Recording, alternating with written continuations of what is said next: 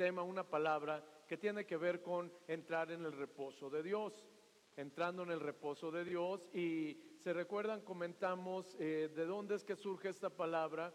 Eh, bueno, surge de la Biblia, por supuesto, pero Dios la puso en el corazón. ¿Por qué? Porque bueno, cansarnos de cuando en cuando es normal, vivir cansados no es, no, no es normal. Entonces entendimos que Dios ha provisto siempre un reposo para su pueblo. Y estuvimos viendo que desde, desde que eh, Dios creó los cielos y la tierra, el séptimo día dice, descansó Dios y descansó no porque se hubiera cansado. Dios estaba preparando una enseñanza que después a través de eh, Éxodo 20, los diez mandamientos, ahí dijo que había un día de reposo para el pueblo de Dios y que ese día de reposo era para buscar la intimidad con el Señor. Eso no quiere decir que solo un día a la semana vamos a buscarle. Eso quiere decir que toda la semana le buscamos, pero hay un día especial donde nosotros todavía ese día decimos, este día es para buscar tu rostro, Señor. Entonces, bueno, Estuvimos hablando de esto el domingo pasado. Estuvimos hablando un poco del pueblo de Israel, de cómo estuvo eh, esclavo en Egipto por más de 400 años. Sí, literalmente estuvo 430 años, nada más que le digo, los primeros años no llegaron como esclavos. Después fue que se convirtieron en esclavos. Y entonces ellos clamaban a Dios, ya no toleraban, era insoportable el abuso, y ellos sabían que Dios los podía liberar y entonces ellos clamaban a Dios y Dios dijo, he oído, He oído el clamor de mi pueblo y he decidido librarlos. ¿Sí? 400 años de esclavitud, 400 años de abuso, 400 años de sojuzgamiento, 400 años que ellos no fueron dueños de, de su voluntad ni de hacer lo que ellos querían hacer. Es terrible, es terrible imaginar lo que es la esclavitud. Así vivieron ellos por 400 años. Y un día Dios dice, he oído su clamor y he decidido descender para librarlos. Pero no solo eso, dice, para librarlos, para sacarlos de la esclavitud de Egipto, pero para introducirlos a la tierra prometida. Eso es impresionante. Es impresionante cómo Dios había dispuesto cambiar de manera radical, absoluta la vida de ese pueblo. De pasar de una tierra de esclavitud a pasar a una tierra de abundancia. Y entonces Dios proveyó y dispuso todo. ¿sí? Ahora, me, me impresiona, y se lo dije, porque es un paralelo, es un paralelo con el cristiano. Dios cuando llega a la vida de una persona, normalmente, yo no sé cómo, cómo fue su situación, pero yo le puedo platicar un poco de la mía. No llegó, o sea, yo no busqué el, rostro de Dios porque las cosas estuvieran bien. Normalmente cuando yo decidí, cuando yo decidí comenzar a caminar con Él era porque las cosas no andaban bien. Y eh, algunos de ustedes que conozco eh, parece ser como que es una situación similar con la vida. Entonces, ¿qué hizo Dios en mi vida? Llegó un día, dice la palabra de Dios, que el que comete pecado es esclavo del pecado y como yo cometía pecado, no quiere decir que el día de hoy yo no cometa un solo pecado, nada más que no vivo en el pecado. De cuando en cuando, como usted, me puedo equivocar y como usted también tengo la misma responsabilidad de arrepentirme, confesar mi pecado y regresar al Padre, al camino con Él. Entonces, bueno, un bendito día me hizo libre el Señor. Un día yo pude decirle no a lo que antes no le podía decir no. Un día le pude decir no a cualquier eh, situación. un día dije, no vuelvo a tomar yo una gota de licor. Un día dije. Ahora, te digo una cosa, ¿qué pasó cuando yo dije eso? Lo mismo que pasó cuando tú dijiste que no querías hacer lo que estabas haciendo y lo seguías haciendo. Muchas veces dije, no, esto no es bueno, esto no es bueno para mí. Estaba soltero todavía. Esto no es bueno para mí, esto no es bueno para mi familia. Yo veía a mis papás batallar a veces. Entonces digo, esto se acabó. ¿Y sabes qué pasaba? ¿Cuánto duraba? Poquito menos de lo que ha durado, de lo que duraba usted cuando usted tenía otro conflicto. Digo, eh, le digo, no hay mucho de qué jactarnos, y esto lo hemos platicado. A mí me sacó de un lado y a usted lo sacó de otro. pero alguien dijo basureros al fin. Entonces, pues no tenemos nada de que jactarnos, ¿no? Pero hubo un día, hubo un día, todavía soltero y bendigo a Dios, bendigo a Dios, bendigo a Dios, que fue todavía de soltero, porque cómo hubiera hecho batallar a mi esposa. Y cómo me dolería mi corazón eh, lastimar a, lo que más amo después de Dios. Pero un día, literal, literal, literal, Dios, no, no, no platico mucho. Mi testimonio a veces más en corto, no, no de aquí, pero un día literalmente me dijo, y me dijo, me dijo, no estoy inventando, si usted cree que Dios no habla de manera audible, Dios sí habla de manera audible. Así me dijo, conozco tu corazón y sé que has decidido seguirme y servirme y sé que no has podido dejar este vicio. El día de hoy yo, yo, te libero. Me dijo otras cosas, pero eso me dijo, yo te libero. ¿Sí? Ahora, ¿sabes cuántos años han pasado de eso? ¿Sí? Han pasado un chorro de años. Un chorro de años han pasado. ¿Sabes cuándo yo volví a probar una gota de licor? Jamás. ¿Sabes cuánto batallé para dejar el alcohol? Nada. Me decían mis amigos, me decían, no seas hipócrita, si tienes ganas de tomarte una, tómatela. Y yo le dije, que no entiendes, y me quitó el vicio, me quitó las ganas. Y hace, cuando menos, cuando menos hace 24 años que no como ni borrachitos. Ahora, déjame decirte una cosa, comerte un borrachito no es pecado, pero es convicción personal nada más. Si usted se come una caja de borrachitos, pues cómasela. Yo, convicción hay en mi vida que yo ni borrachitos, ¿sí? Bueno, y borrachitos de dulce, ¿eh? no, no estoy pensando en, en toporochitos ahí. Ok, bueno, entonces el punto que te quiero compartir, Dios no te saca de una esclavitud para dejarte viviendo una vida lamentable o miserable. Imagínate al pueblo de Israel, ya lo sacó de Egipto. Ahora, ¿qué hace Israel? No tiene nada, no es dueño de nada. 400 años trabajó para otros. Les proveyó un capital. Despojaron a los egipcios. Les proveyó un capital. Y él les digo, pero no los voy a dejar ahí. Yo los voy a introducir a la tierra prometida. Ok, ahora, eh, había prometido algo más, había prometido que cuando entraran a la tierra prometida les iba a dar reposo. Finalmente, de vivir una vida impresionantemente de abuso, a vivir una vida en reposo, paz y bendición. Eso Dios se los había provisto, sí. Pero curiosamente, Dios les había dicho que el reposo se los iba a dar en la tierra prometida. Y usted sabe que entre que salieron de Egipto y llegaron a la tierra prometida pasaron 40 años. El domingo pasado vimos cuál fue la razón de por qué duraron 40 años. Hoy no es el tema y tengo que seguir adelante. Sí. Pero bueno, Dios le dijo, ok, cuando entres a la tierra prometida, ahí es donde vas a tener reposo. ¿sí? Ahora, retomo la, lectura porque eh, es importante. Deuteronomio capítulo 12 versículos 1, 9, versículo 1, perdón, luego versículos 9 y 10.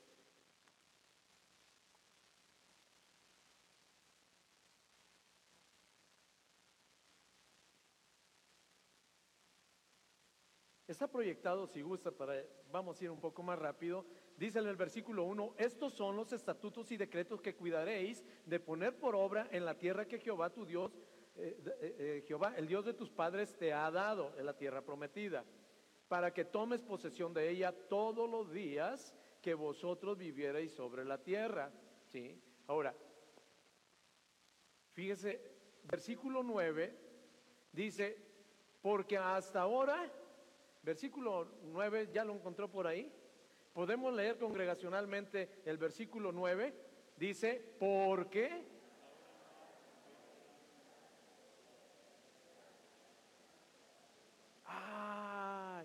Le está diciendo, hasta ahora, hasta ahora no habéis entrado todavía en el reposo, ¿sí? En el reposo y la que dice? Y la heredad, la tierra prometida. Si es importante que, que te des cuenta cómo Dios liga el reposo con la tierra prometida. Es muy difícil tener reposo si no estás viviendo en la tierra prometida. Entonces dice, ok, hasta ahora no tienen reposo, Y no tienen reposo, ¿por qué? Porque no han entrado a la heredad todavía. No han entrado todavía a lo que Dios ha dispuesto para ustedes. ¿Sí? Pero en el versículo 10, enseguidita, dice, más pasaréis el Jordán y habitaréis en la tierra que Jehová vuestro Dios os hace heredar. Podemos leer congregacionalmente, dice, y... Ok. Ok, si se da cuenta, primero en el 9 dice, no han entrado en el reposo porque no han entrado a la tierra prometida. Y el versículo 10 dice, pero cuando habiten, cuando habiten, ¿sí? Ahora, eh, déjeme hacerle una, una pregunta, ¿qué es habitar? Habitar es cuando va usted de paso. ¿Sí? Usted cuando llega de visita, hay algunas casas de algunos hermanos que es muy padre ir de visita. Y se siente re feo cuando le dicen que ya las visitas tienen sueño. Entonces, pues eso quiere decir que se tiene que ir. Ahora, ¿por qué se va? ¿Por qué se va? Porque no habitas ahí. No habitas ahí. ¿sí? Pero cuando habites, cuando vivas, cuando ya estás disfrutando de la tierra prometida, entonces Dios te va a dar reposo. Es increíble, El pueblo de Israel cuando le dice, todavía no tienen reposo porque no han entrado a la tierra prometida, andaban ellos en el desierto. ¿Cuándo cuando vivieron en el desierto tuvieron ellos reposo? Jamás. Jamás. Y quiero decirte, te adelanto a lo mejor algunas cosas. Cuando hablamos, ¿sí? De la libertad del pueblo de Israel, de Egipto, Simbólicamente, eso es un tipo de la libertad de cada creyente el día que Cristo viene para liberarnos de la esclavitud del pecado. Los 40 años de peregrinar en el desierto es un tipo, ¿sí? de la vida cristiana. Es un tipo de la vida cristiana, ¿sí? Hay gente que la agarra derechito, sale de, de, Egipto, de la esclavitud del pecado, y se va derechito, derechito, derechito hasta la tierra prometida. Hay gente que como el pueblo de Israel se agarran dando vueltas, vueltas, vueltas. ¿Se acuerdan cuando vimos el monte de Seir? Dice Dios, ya, ya han rodeado demasiado ese monte, ya agarren hacia el norte y métanse a la tierra prometida. Sí. Entonces, bueno, es importante entender por qué. Podemos pasar toda la vida en el desierto o podemos pasar, después de que salimos de la esclavitud, podemos entrar a la tierra prometida. Entonces, pero es importante entender, el reposo no está en el desierto, el reposo está en la tierra prometida. ¿sí? Ahora, eh, en Josué capítulo 21, versículo 43 al 45, yo solo leo y usted escuche, dice la palabra de Dios, de esta manera dio Jehová a Israel toda la tierra que había jurado dar a sus padres y la poseyeron y habitaron en ella. Versículo 44 dice, y Jehová les dio reposo alrededor conforme a todo lo que había. Ay, Dante, muchas gracias y gracias a quien me hizo favor de preparar el tecito. Y Jehová les dio reposo alrededor, en paz. De repente, 400 años viviendo agitadamente en Egipto, salen 40 años en el desierto, no conocen lo que es la paz, no conocen lo que es el reposo, no conocen lo que es una bendición permanente de Dios. Pero cuando entran y Jehová les dio reposo alrededor, conforme a todo lo que les había jurado a sus padres conforme a todo. Ahí te deja ver un Dios fiel. Un Dios fiel, ¿sí? Ahora,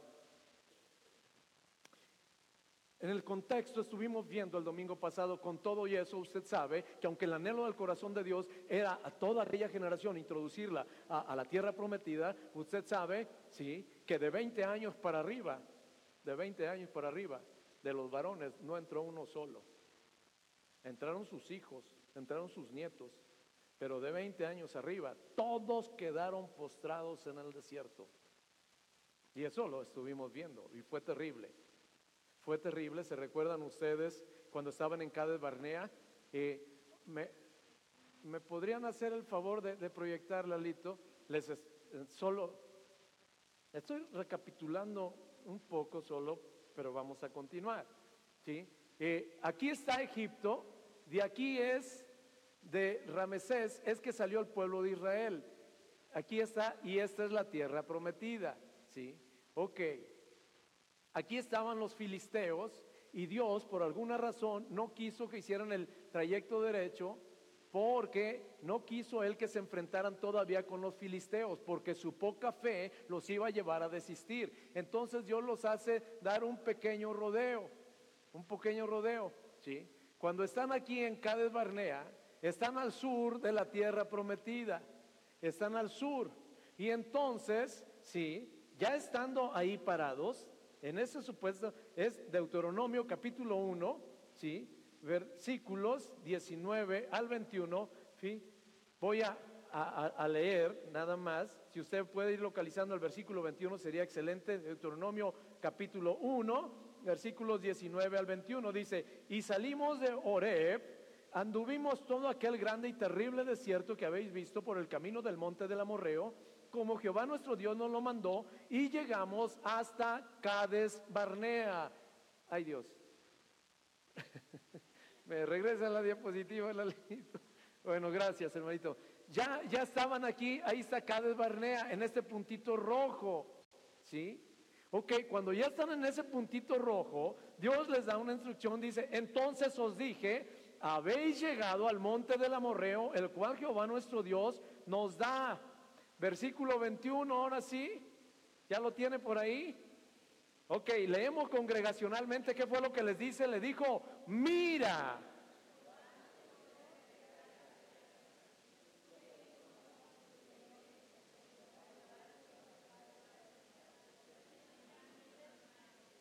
Ok, cuando está ya parado le dice, mira, ahora sí, dice, Jehová tu Dios te ha entregado la tierra, sube y toma posesión de ella. Como Jehová, el Dios de tus padres, te ha dicho, no temas ni desmayes. ¿Es clara la instrucción? Sube y toma posesión de ella, porque yo ya te he entregado. Están ya en la frontera sur de la tierra prometida. Y les dice, sube y toma posesión. Y no temas y no desmayes. Ahora, usted conoce el desenlace que fue lo que pasó. Mandan dos espías. Y de esos dos espías regresan y diez de ellos, ¿sí? ¿Cuánto tardaron quienes estuvieron el domingo pasado? ¿Cuánto tardaron los espías en ir y regresar? 40 días. 40 días, digo, o sea que a qué tanto estábamos de la tierra prometida, de la tierra de la promesa. 40 días no fue para ir y regresar, fue para ir y recorrer toda la tierra y después regresar. 40 días, ¿sí? Entonces estaban a nada, estaban en la frontera sur de la tierra prometida. ¿Sí? Mandan los dos espías, diez de ellos, los dos se dicen, es increíble, la tierra verdaderamente es una tierra de abundancia donde fluye leche y miel y trajimos de prueba estos racimos y, estas frutas y es increíble. Pero diez de ellos dijeron, sí, pero ahí hay gigantes y nos van a comer como langostas. Nosotros para ellos no servimos para nada. Esto es una tragedia. ¿Qué clase de Dios? Bueno, esto yo ya lo estoy poniendo. ¿Qué clase de Dios tenemos? A veces pensamos así ¿sí? ¿Por qué nos trae para que veamos la tierra prometida y ya cuando está ahí la estamos viendo y nos damos cuenta que sí existe, pero no nos la da? No nos la da. Y se recuerdan que empiezan a blasfemar y empiezan a decir, no, no, no, ya mejor nos hubiéramos muerto en el desierto, mejor no hubiéramos llegado hasta aquí todavía. ¿Sí? Y dos de ellos, eh, Caleb y Josué, dijeron, no, no, nada de eso, no, cállense la boca, lo que Dios dijo es real, la tierra es así, y ellos son pan comido para nosotros. Si Dios nos ha dicho que nos va a dar la tierra prometida, es de nosotros, subamos y tomámosla. Pero ¿en qué sacaron en lugar de eso? El pueblo los quiso apedrear. Le creyeron más a diez hombres que trajeron una perspectiva mundana completamente de parte de las circunstancias, que le creyeron más a las circunstancias que lo que Dios había dicho.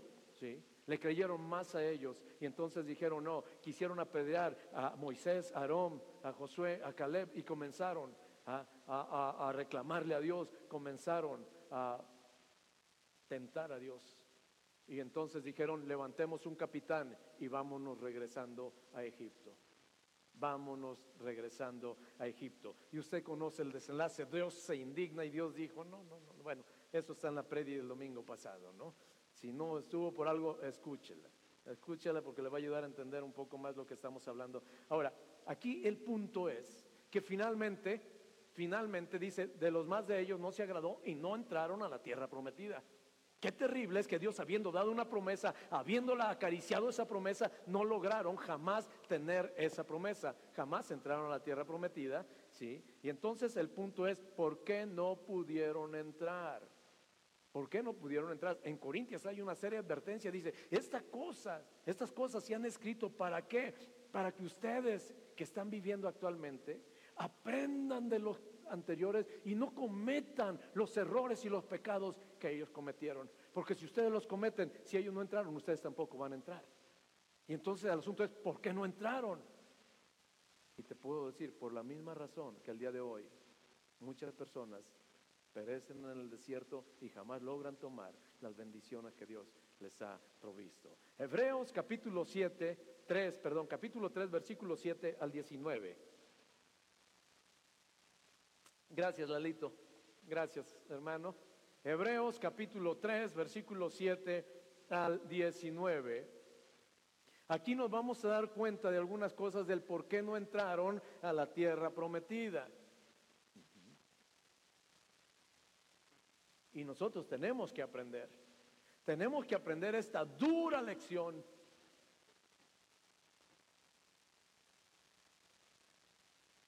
Bueno, Voy a ir leyendo y, ustedes, digo, vamos eh, por supuesto a analizar versículo por versículo, pero voy a hacer una lectura primaria para que no se pierda la idea completa. Dice, por lo cual, como dice el Espíritu Santo, si oyereis, a ver, Lalito es 7, del 7, mi hijo.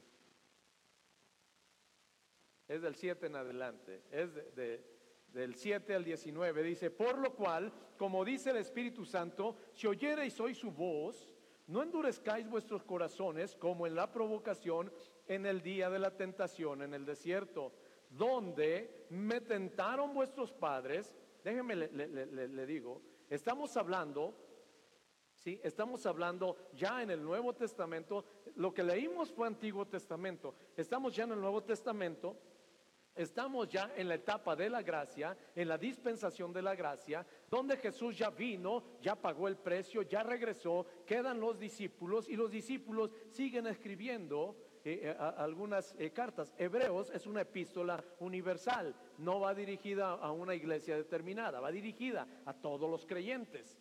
Va dirigida a todos los creyentes, entonces entre todos los creyentes estamos nosotros también, ¿sí? Y entonces le dice, si oyeres hoy su voz, no endurezcáis vuestros corazones como en la provocación en el día de la tentación en el desierto, donde me tentaron vuestros padres. Me probaron y vieron mis obras 40 años, a causa de lo cual me disgusté contra esa generación y dije, siempre andan vagando en su corazón y no han conocido mis caminos. Por lo tanto, juré en mi ira, no entrarán en mi reposo. Mirad, hermanos, que no haya en ninguno de vosotros corazón malo de incredulidad para apartarse del Dios vivo. Antes, exhortaos los unos a los otros cada día, en tanto que se dice hoy, para que ninguno de vosotros endurezca por el engaño del pecado, porque somos hechos participantes de Cristo, con tal que retengamos firme hasta el fin nuestra confianza del principio. Entre tanto se dice, si oyereis hoy su voz, no endurezcáis vuestros corazones como en la provocación. ¿Quiénes fueron los que habiendo oído le provocaron? ¿No fueron todos los que salieron de Egipto por mano de Moisés? ¿Y con quienes estuvo disgustado cuarenta años? ¿No fue con los que pecaron cuyos cuerpos cayeron en el desierto? ¿Y a quienes juró que no entrarían en su reposo, sino aquellos que desobedecieron? Y vemos que no pudieron entrar a causa de incredulidad. Sí, ok. Qué terrible tragedia. Aquellos para quien se había dispuesto la bendición completa, la libertad de la esclavitud del pecado, para introducirlos a la tierra prometida y tener el reposo que Dios les había prometido. Ellos quedaron postrados en el desierto. Jamás entraron a la tierra prometida y jamás tuvieron el reposo. Y finalmente murieron en el desierto. Y eso ya lo, lo, vimos, ellos mismos la pidieron, e, esto ellos se lo pidieron a Dios. Ellos le dijeron, ojalá muriéramos en el desierto. Y Dios les dijo, lo que han pedido se los voy a conceder. Eso lo vimos el domingo pasado. Entonces no fue nada extraordinario. Por eso les dije el otro día, cuidado con lo que le pide a Dios. Cuidado con lo que decreta usted o declara usted sobre su vida. Cuidado, cuidado. Ellos eligieron esa sentencia. Ellos dijeron, mejor que muramos en el despierto de Dios concedido. Hay veces que dices no sirvo para nada, concedido. ¿Eh? fíjate que sale de tu boca. Digo, hay que tener más cuidado. ¿Sí? Ok. Ahora, déjenme, vamos a, analizar y hacer una pequeña exégesis de estos versículos. Sí. Y entonces, dice, por lo cual, como dice el Espíritu Santo, si oyereis hoy su voz. Si Dios está hablando a tu corazón, dice, no endurezcas, no te endurezcas, ¿sí? Como en la provocación en el día de la tentación en el desierto. Si te das cuenta, lo primero es que el corazón del pueblo de Israel era un corazón que se fue endureciendo. Era un corazón endurecido. Por eso lo que Dios decía difícilmente penetraba el corazón. ¿sí? Versículo 9 dice, me tentaron, ¿sí? me tentaron vuestros padres, me probaron y vieron mis obras 40 años. Estoy en el versículo 9. ¿sí? Me tentaron vuestros padres, me probaron y vieron mis obras 40 años. Déjame te digo, ¿qué es tentar a Dios? ¿Cómo entiendes tú tentar a Dios? Provocar, muy bien. ¿Algo más? Desobedecerlo, muy bien desafiarlo, hacer lo incorrecto, ¿sí? Ok, mira, desafiar a Dios, tentar a Dios, tentar a Dios, ¿sí? Es querer que Dios haga algo que es contrario a su esencia y su carácter, ¿sí? Y creer que no va a pasarte nada. Eso es tentar a Dios. Querer que Dios haga algo que es contrario. ¿sí? Eh, vamos, a, vamos a ver eh, ahorita te lo estoy diciendo de manera general. Tentar a Dios tiene que ver con lo que han dicho ustedes.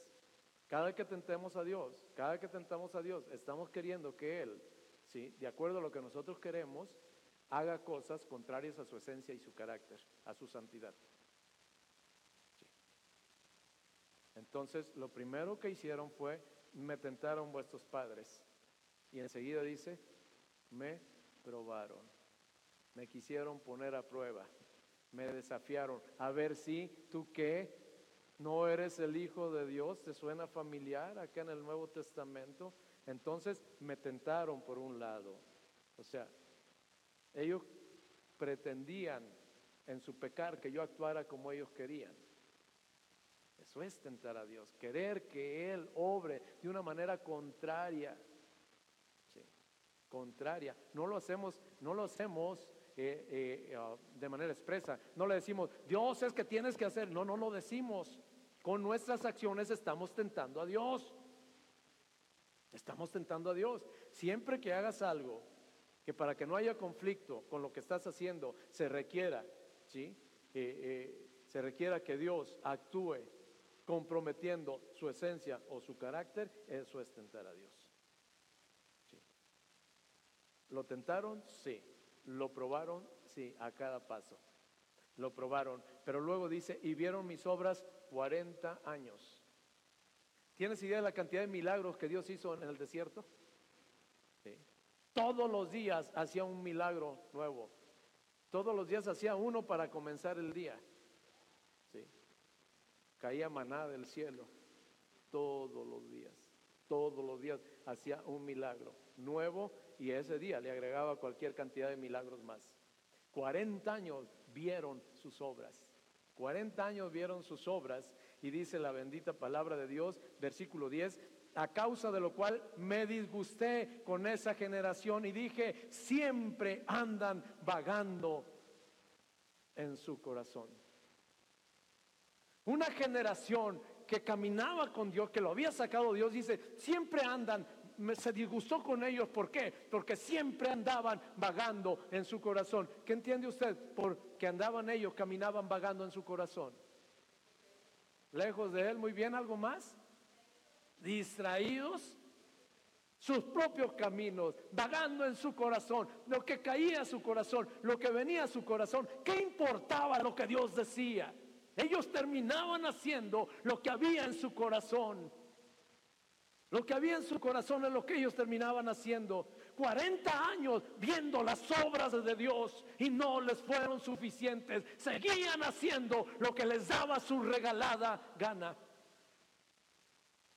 Eso es lo que dice la palabra de Dios. Estoy hablando, te dije que es un paralelo en la vida cristiana. Hay gente conoce a Dios, ha visto los milagros, los portentos de Dios una y otra y otra vez y con todo y eso siguen vagando en su corazón. Terminan haciendo lo que quieren hacer, que importa lo que diga Dios. Eso fue la situación de ellos. Vieron sus obras a causa de lo cual me disgusté con esta generación y dije, siempre andan vagando en su corazón. Dice, y no, ¿qué dice? Wow. 40 años viendo la gloria de Dios, 40 años viendo los milagros de Dios, 40 años caminando con Dios, pequeño detalle, en 40 años no lograron conocer los caminos del Señor.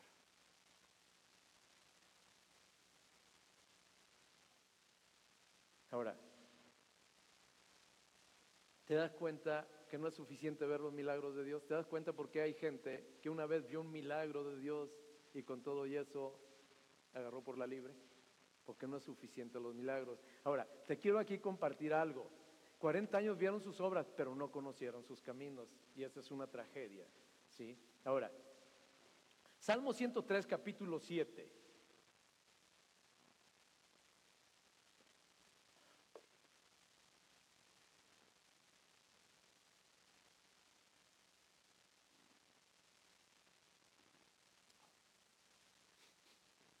Salmo 103, capítulo 7. Está ahí proyectado para seguir avanzando, ¿sí? Podemos leer congregacionalmente, dice la bendita palabra de Dios, sus caminos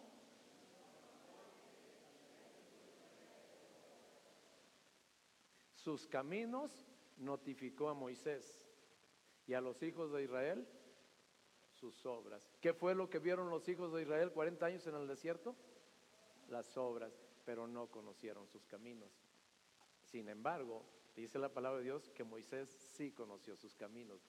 Moisés cuando dice le notificó, le enseñó, le dejó ver sus caminos. Si sí, te das cuenta que está hablando de dos cosas diferentes. Una cosa son las obras, otra cosa son los caminos del Señor. ¿Cuál es el problema de la gran mayoría de seres humanos? Buscan sus obras, quieren sus obras, pero no sus caminos no sus caminos. Ahora, ¿te has preguntado cuál fue la razón? ¿Te has preguntado por qué a uno le mostró sus caminos y a otro las obras? ¿Te has hecho esa pregunta? Ahora, ¿sabes cuál es la razón? La razón es la misma que el día de hoy. ¿Y cuál es esa razón? Éxodo capítulo 33, versículo 13. Éxodo capítulo 33, versículo 13.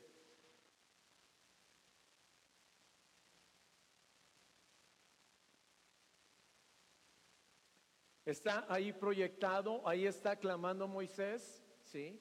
Está clamando, está orando Moisés a Dios, ¿sí? Y entonces dice la bendita palabra de Dios, ¿sí? Está conmigo, podemos leer congregacionalmente, es un solo versículo, es bueno, dice la bendita palabra de Dios. Ahora pues,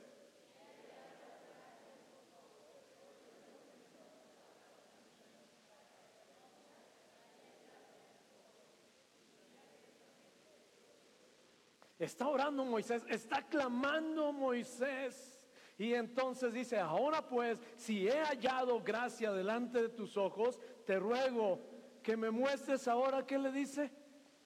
Le dijo tus milagros, le dijo tus obras, muéstrame tus caminos, muéstrame tu camino, dice, para que yo te conozca. ¿Qué es lo que había en el corazón de, de Moisés? Anhelaba conocer a Dios, anhelaba conocer a Dios.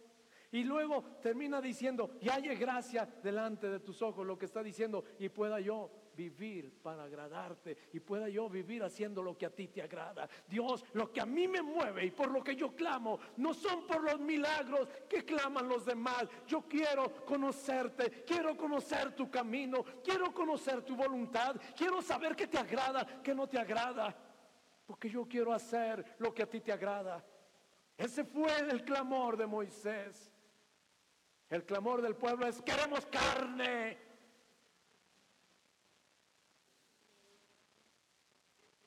Queremos lo que teníamos en Egipto y ahorita, si no, nos regresamos.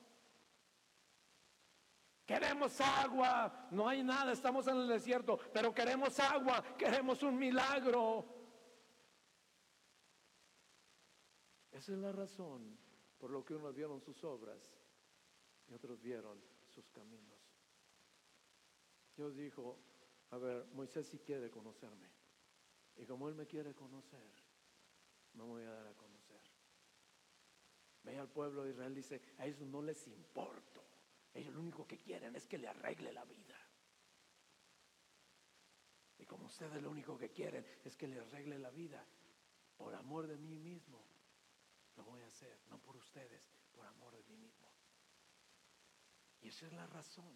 Si ves la diferencia entre un clamor y otro. Ahora, el asunto, mi amado, el asunto tenemos que establecer paralelos. ¿Qué es lo que más te apasiona de Dios? ¿Qué es lo que más clamas tú a Dios? Por lo que más clamas, por lo que doblas rodilla, por sus obras o por conocerle a Él por decirle Dios, quiero conocer tu camino, tu voluntad. Quiero que me diga lo que es bueno y lo que es malo, lo que es correcto y lo que no lo es. Porque yo quiero conocerte y yo quiero vivir haciendo lo que te agrada.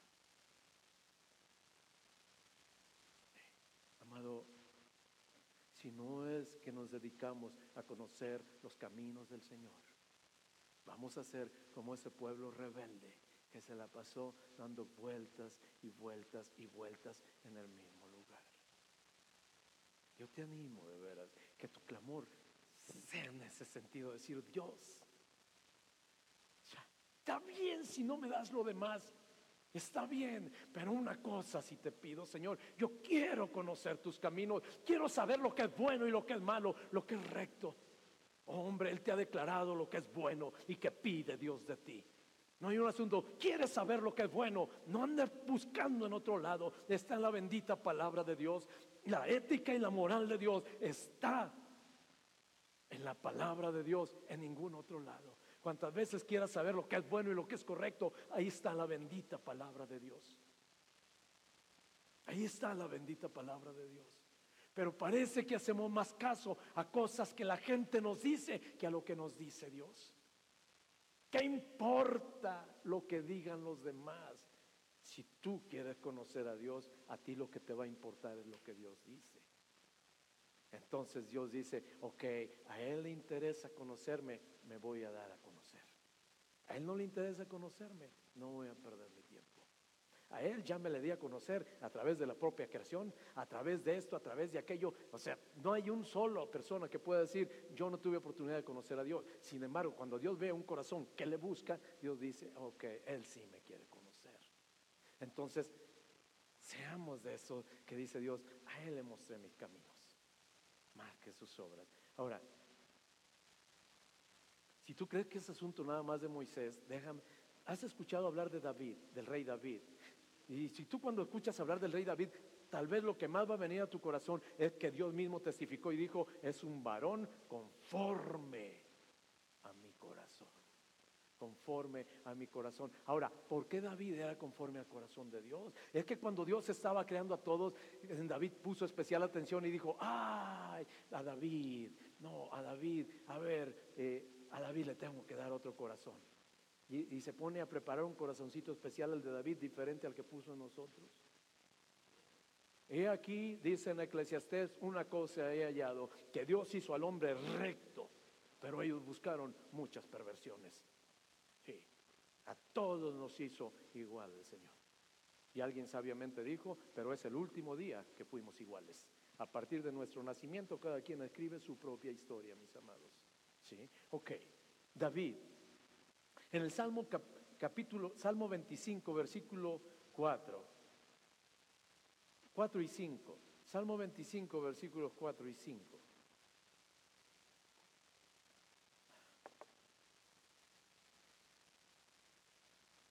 Ok, está por ahí proyectado. Si usted checa, es un salmo del rey David.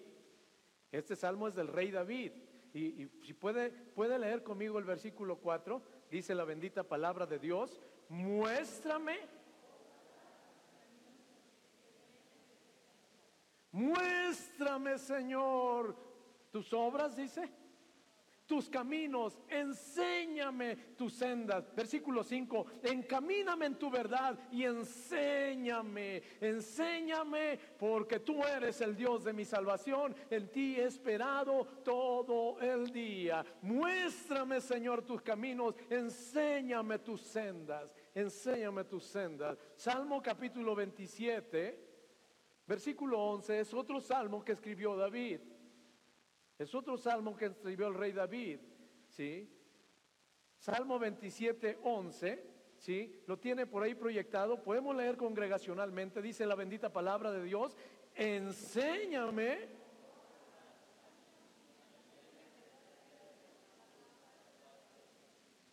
Enséñame, oh Señor, tu camino y caminaré yo en tu verdad. ¿Qué es lo que quiero? Caminar alineado contigo. Pero para yo poder caminar alineado contigo, yo necesito conocerte. Si tú no conoces a Dios, es imposible que tú puedas hacer lo que le agrada a Dios. Entonces por eso era el clamor. Estos hombres que querían, en el fondo lo que querían era agradar a Dios en todo lo que hicieran. Y dicen, pero para agradarte yo tengo que conocerte. No puedo agradarte si no te conozco. Entonces Dios, muéstrame tu camino, enséñame la senda por la que yo debo de caminar. ¿Qué importa lo demás? ¿Qué importa lo demás? Sí. Dice la bendita palabra de Dios en el Salmo 86, 11.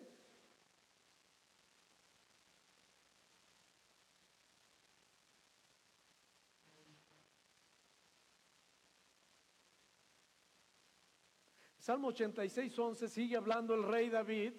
Otra vez es el rey David aquí. ¿Sí? Y entonces podemos leer congregacionalmente. Dice, enséñame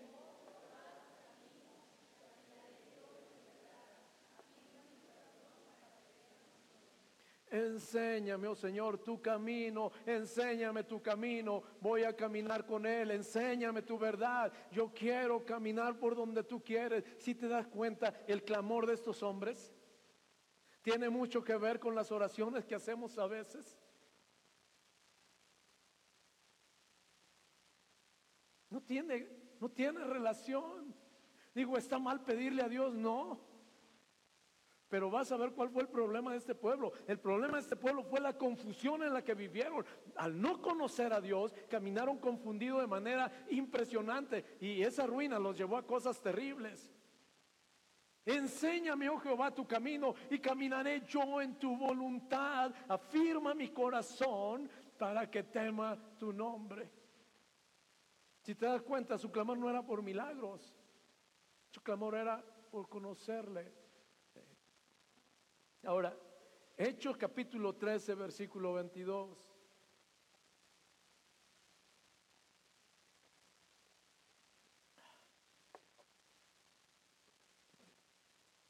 Hechos capítulo 13, versículo 22. Voy a esperarlos, es importante, hermanitos.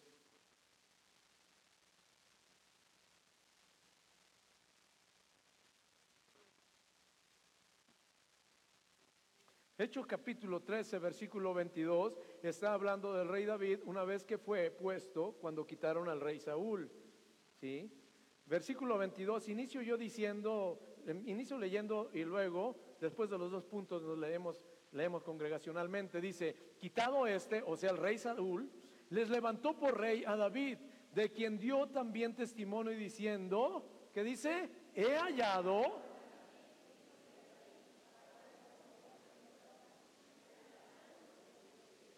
he hallado a David, hijo de Isaí, varón conforme a mi corazón, quien hará todo lo que yo quiera. Quien hará todo lo que yo quiera. He hallado a David, ¿sí? Y dice un hombre, ¿sí? He hallado a David, hijo de Isaí, varón conforme a mi corazón. Lo primero, vamos a tratar de entender un poco ¿A qué se refiere cuando dice que es un varón conforme a su corazón?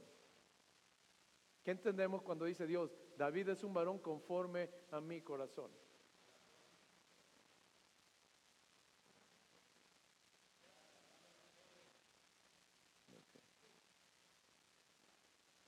Ok. Anhelaba la misma comunión con el Padre, la intimidad de Jesús. Amén, Lulú. Carácter, quería conocerle más. Cuando tú estamos conformarse, es asumir la forma de. Tú te conformas a, algo. Mira, por ejemplo, ¿has visto el agua? ¿Sí? La agua la metes en un recipiente circular. ¿Y cómo se hace el agua? Ah, se conformó, asumió una forma. ¿sí? Ok, si esa misma agua la metes en un recipiente cuadrado, ¿cómo se hace el agua? Cuadrada. Se conformó. Y si la pones en un triangular, se conformó. Eso es conformar. ¿sí? Entonces, un varón conforme a mi corazón, lo que él está diciendo es un varón que su corazón ya se amoldó al mío, ya tomó la forma del mío. Eso es conformarse. Que está de acuerdo con. Que lo que hay en mi corazón ya lo captó su corazón. Algo terrible es que en el corazón de Dios haya algo y el corazón de nosotros ande por otro lado. David no tenía ese problema. Por eso Dios mismo testificó. Entonces ya vimos lo primero. Se conformó. Su, e, corazón era conforme al corazón de Dios. Había asumido ya, ya, ya la forma, su estructura ya. ¿Sí? Pero luego dice, quien hará todo, quien hará todo lo que yo quiero. Ok, quien hará todo lo que yo quiero. ¿sí? ¿Qué, ¿Qué estará diciendo?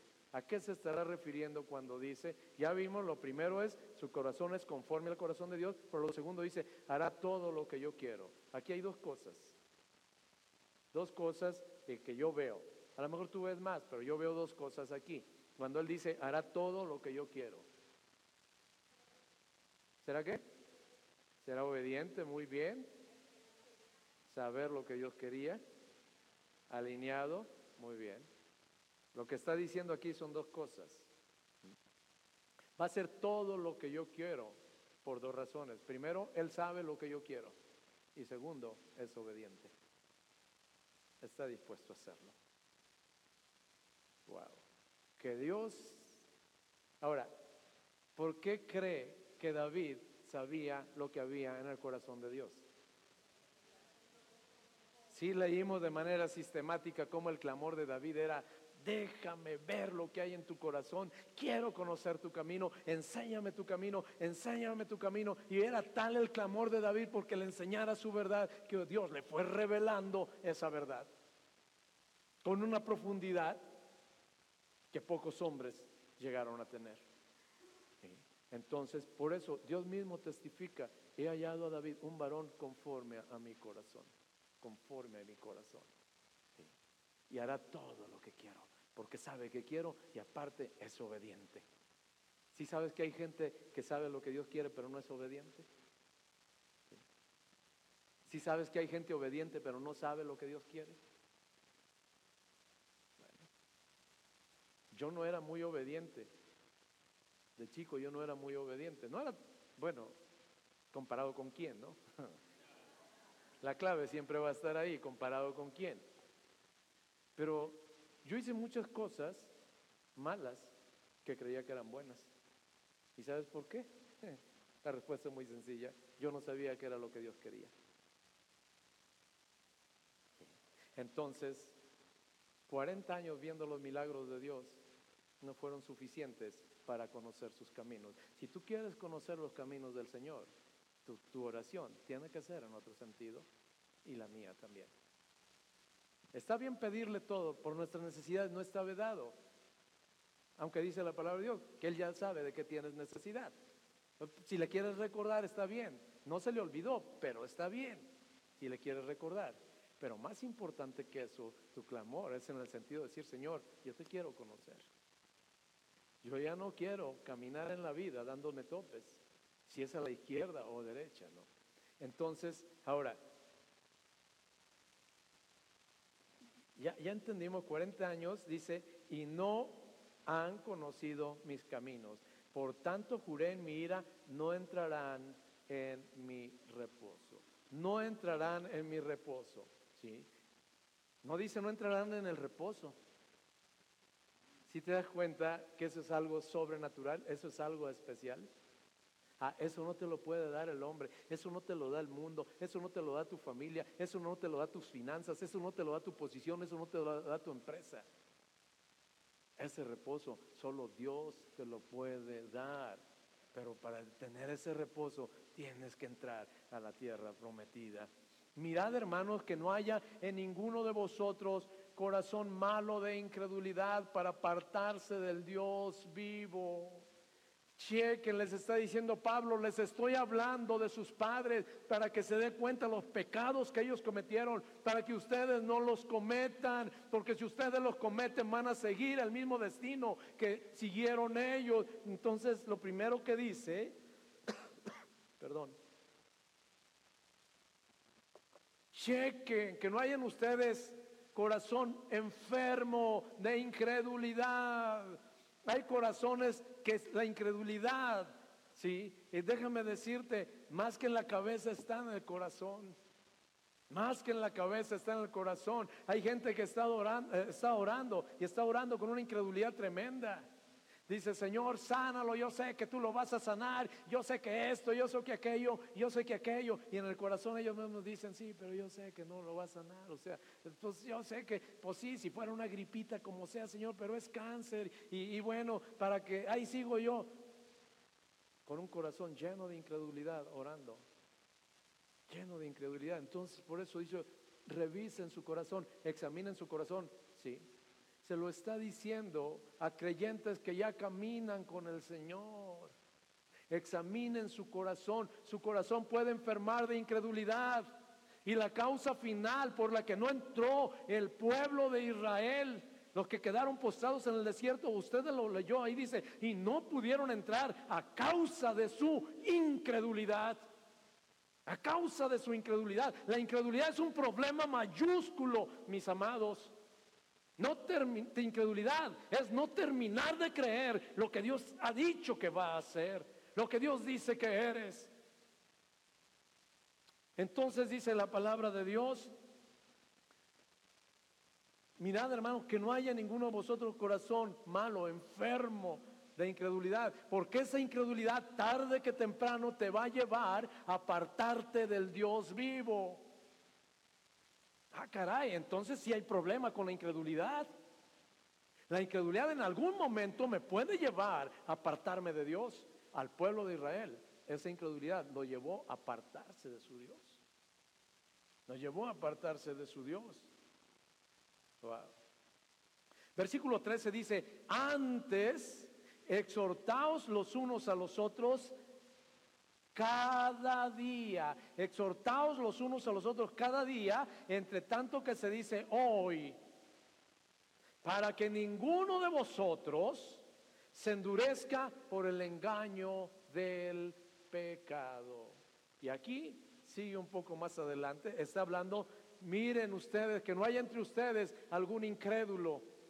Y luego da esa instrucción y luego da una exhortación. Dice el versículo 13, antes exhórtense los unos a los otros cada día.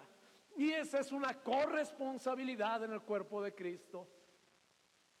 Si estás viendo que algún hermano está batallando con incredulidad, la instrucción bíblica es que tú te acerques, lo exhortes, ¿sí? lo exhortes para que logre conquistar esa incredulidad, termine de creer lo que Dios ha dicho y pueda seguir adelante.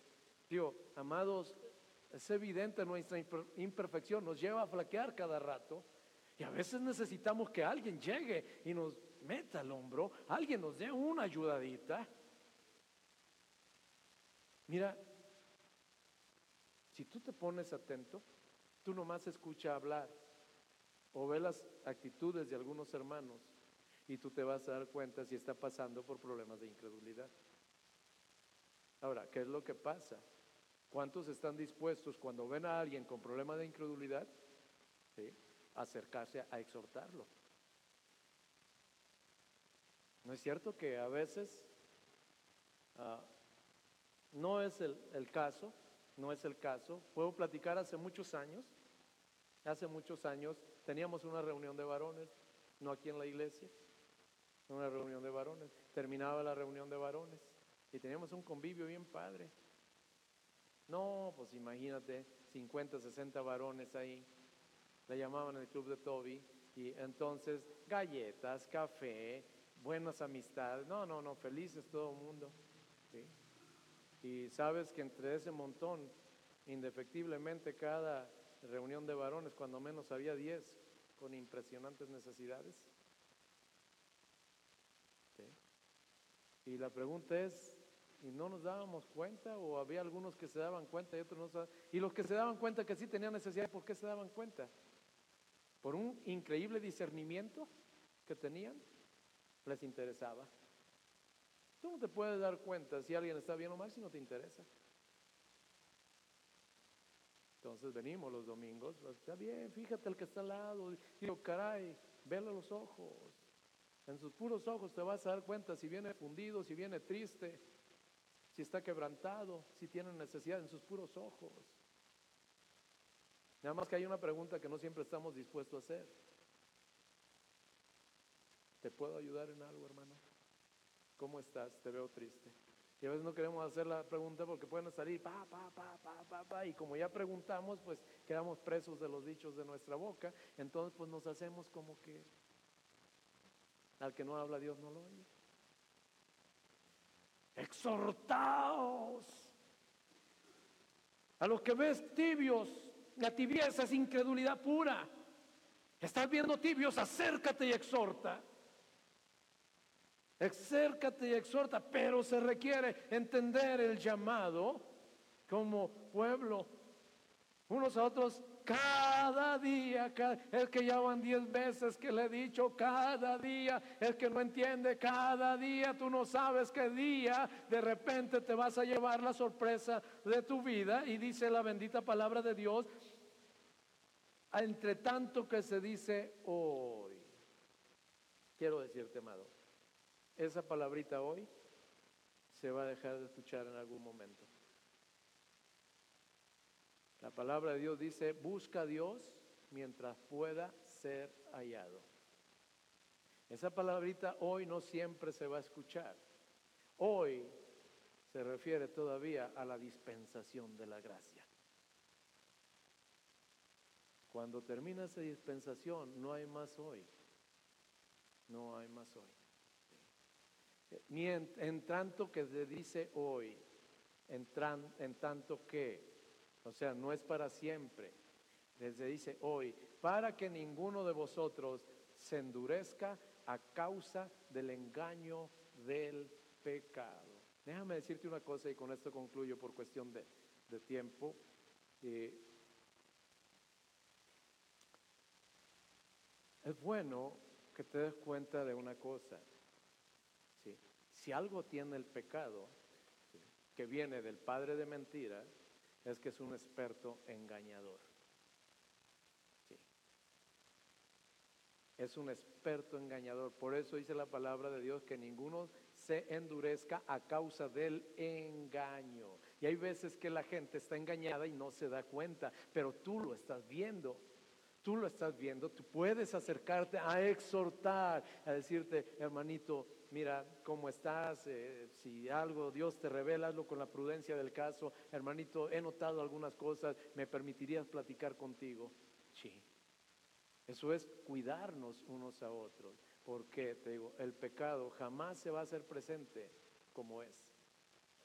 Mira, te platico un poco cómo opera Satanás. ¿Sí? Satanás, primero, te tienta. Te tienta. Luego te engaña y a la hora que caes, te acusa. Ese es el proceso que él sigue siempre. Primero te tienta y te tienta porque Él sabe qué cositas hay en tu corazón. Y luego uno medio descuidado a veces. Y ahí andas y no te das cuenta en qué momento te tienta. Te tiende una trampa, en otras palabras te tienta. Y luego te engaña y te dice, en el engaño te dice, es que no es tan malo, es que una no es ninguna, es que mira, además todo lo hacen. Además, Dios es bueno, Él te ama, Él tiene misericordia. Y además, si te dio esto, pues es para que lo disfrutes. ¿Cómo crees que Dios, si te dio algo, es para que lo tengas reprimido. Si te dio algo es para que lo disfrutes. Y ahí está, no pasa nada. Mira qué felices son los otros. Mira, tentaron a Dios y escaparon. Mira esto, mira aquello. Y ahí está duro, duro, duro y dale engañándote. Y a medida que logra engañarte, tu corazón se va endureciendo hacia Dios. Se resplandece hacia el pecado, pero se endurece hacia Dios. Y tú sí, tienes razón, la verdad sí, creo que sí. ¿Qué es lo que pasa? Se está endureciendo tu corazón. Y aunque Dios sigue hablando, ya la palabra de Dios no penetra tu corazón. Y aunque Dios dice, no, no, no, es como aquel insensato de proverbios que dice que como oveja va al matadero. Va camino al matadero y Dios diciendo, vas camino al matadero, pero ese corazón ya endurecido no escucha la voz de Dios, sigue caminando, sigue caminando y sigue caminando. Entonces, la palabra de Dios nos insta a que con profundo amor y responsabilidad estemos dispuestos a exhortarnos unos a otros. Exhortarnos unos a otros es responsabilidad de la iglesia. ¿Para qué? Para evitar que el pecado nos engañe. Quien está dentro no se da cuenta, los que estamos afuera somos los que percibimos más. Alguna vez, yo, no, no tiene cara de torero ninguno, pero, hijo mano, yo veo cuando hay un toro de esos negritos ahí que, que, andan de casta, que le dicen, ¿sí? Y de repente ves un monito con un capotito. Ahora, este, el que está viendo, él lo único que está viendo es el toro, o a poco crees que está, aja toro, aja toro. El único que está viendo es el toro. ¿Y qué te parece que por atrás salió otro toro? Que hacemos lo que, lo que estamos afuera. Cuidado, tenemos nosotros un panorama más amplio. Lo mismo es con el pecado. De repente eh, tú ves que viene una serpiente, un pecado por un ladito y dices, ay, ahí viene. Y no te das cuenta que viene el otro por acá. Y entonces, ¿sí? Entonces, ¿qué hacemos los demás? Cuidado, cuidado, cuidado, exportamos, ayudamos, apoyamos, aconsejamos. Tenemos carga uno por los otros y eso fue lo que no tuvo el pueblo de Israel. Veían que se deslizaban pero no decían nada, seguían el mismo desenfreno. Ahora, si esto fuera un dato histórico, estaría por demás estar predicando de esto en esta mañana. Pero te quiero decir una cosa es la realidad de la vida cristiana. Es tu desierto, mi amado. Te hizo libre el día que Jesús vino a tu corazón. Dice la palabra de Dios, si el Hijo libertares, seréis verdaderamente libres. Ya te hizo libre. Te quiere llevar a la tierra prometida. Aunque vas a pasar por un desierto que es una universidad formativa. En ese desierto que tú pasas, ahí aprendes lo que es dependencia a Dios, ahí aprendes lo que es humildad, ahí aprendes lo que es obediencia, ahí aprendes lo que es fe. Porque cuando llegues a la tierra prometida, hemos platicado, allá rigen otros principios y valores que no rigen en este mundo. Entonces, hermanitos, comenté el domingo pasado, Dios ha puesto en mi corazón esta palabra y seguiré compartiendo porque hay mucho más que ha puesto en mi corazón respecto de esto. Amado, si un día Dios te liberó, si un día ya Dios te hizo libre, entonces que sea un tiempo para encaminarnos a entrar a la tierra prometida. No tenemos por qué seguir caminando en el desierto. Te repito, el desierto es una universidad formativa que Dios usa para formar su carácter en ti, para desarrollar fe en ti, obediencia en ti. ¿Cuánto dura esa universidad? Te digo una cosa, lección no aprendida es una lección repetida. ¿Cuántas veces el pueblo de Israel repitió la misma lección 40 años? Y de esas, dos la, acreditaron, Josué y Caleb. Los demás reprobaron. En 40 años no aprendieron. 40 años aplicando el mismo examen con diferentes circunstancias para desarrollar dos cosas, fe y obediencia. Y al final, a causa de su desobediencia y su incredulidad, falta de fe, es que no lograron tomar la promesa. Y anhelo con todo mi corazón que seamos una iglesia que aprende a disfrutar de las bendiciones que Dios ha provisto y ha pagado para que vivamos en la tierra prometida. Sí, vamos a orar. Bye-bye.